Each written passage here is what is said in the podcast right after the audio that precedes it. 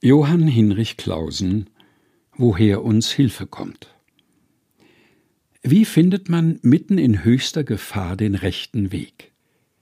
Wenn die Bedrängnis übermächtig wird, von vorn, hinten, links, rechts, oben und unten die Wellen der Angst über einem zusammenzuschlagen drohen, wie können wir dann schnell und genau entscheiden, wo es langgehen soll, um auf unsere Rettung zuzulaufen?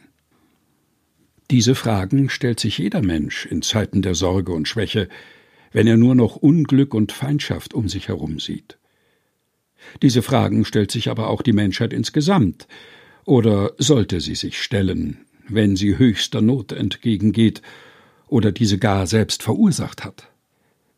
Die meisten entscheiden sich für den einen oder den anderen Fehler, der eine besteht darin, die nahende Not zu leugnen, sie einfach nicht zur Kenntnis zu nehmen oder vor sich selbst wegzulügen. Man setzt ein fröhliches Gesicht auf und lächelt sich ins Verderben.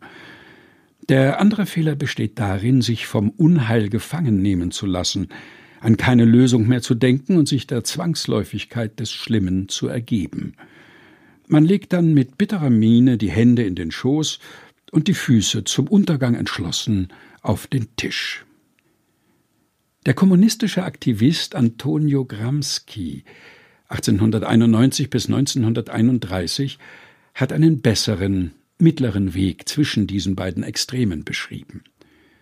Man muss nüchterne, geduldige Menschen schaffen, die nicht verzweifeln angesichts der schlimmsten Schrecken und sich nicht an jeder Dummheit begeistern. Pessimismus des Verstandes, Optimismus des Willens.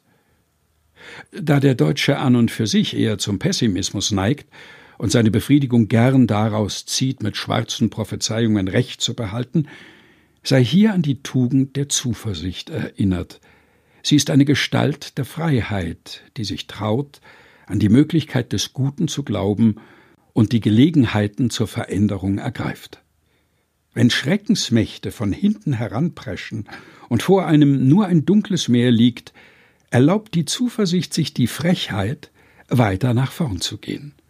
Festen Schrittes und mit einem festen Herzen und mit Gottvertrauen zu schauen, ob sich nicht doch ein Rettungsweg öffnet. Johann Henrich Clausen Woher uns Hilfe kommt. Gelesen von Helge Heinold. Aus dem Buch Zuversicht. Sieben Wochen ohne Pessimismus. Herausgegeben von Susanne Breitkessler in der Edition Chrismon.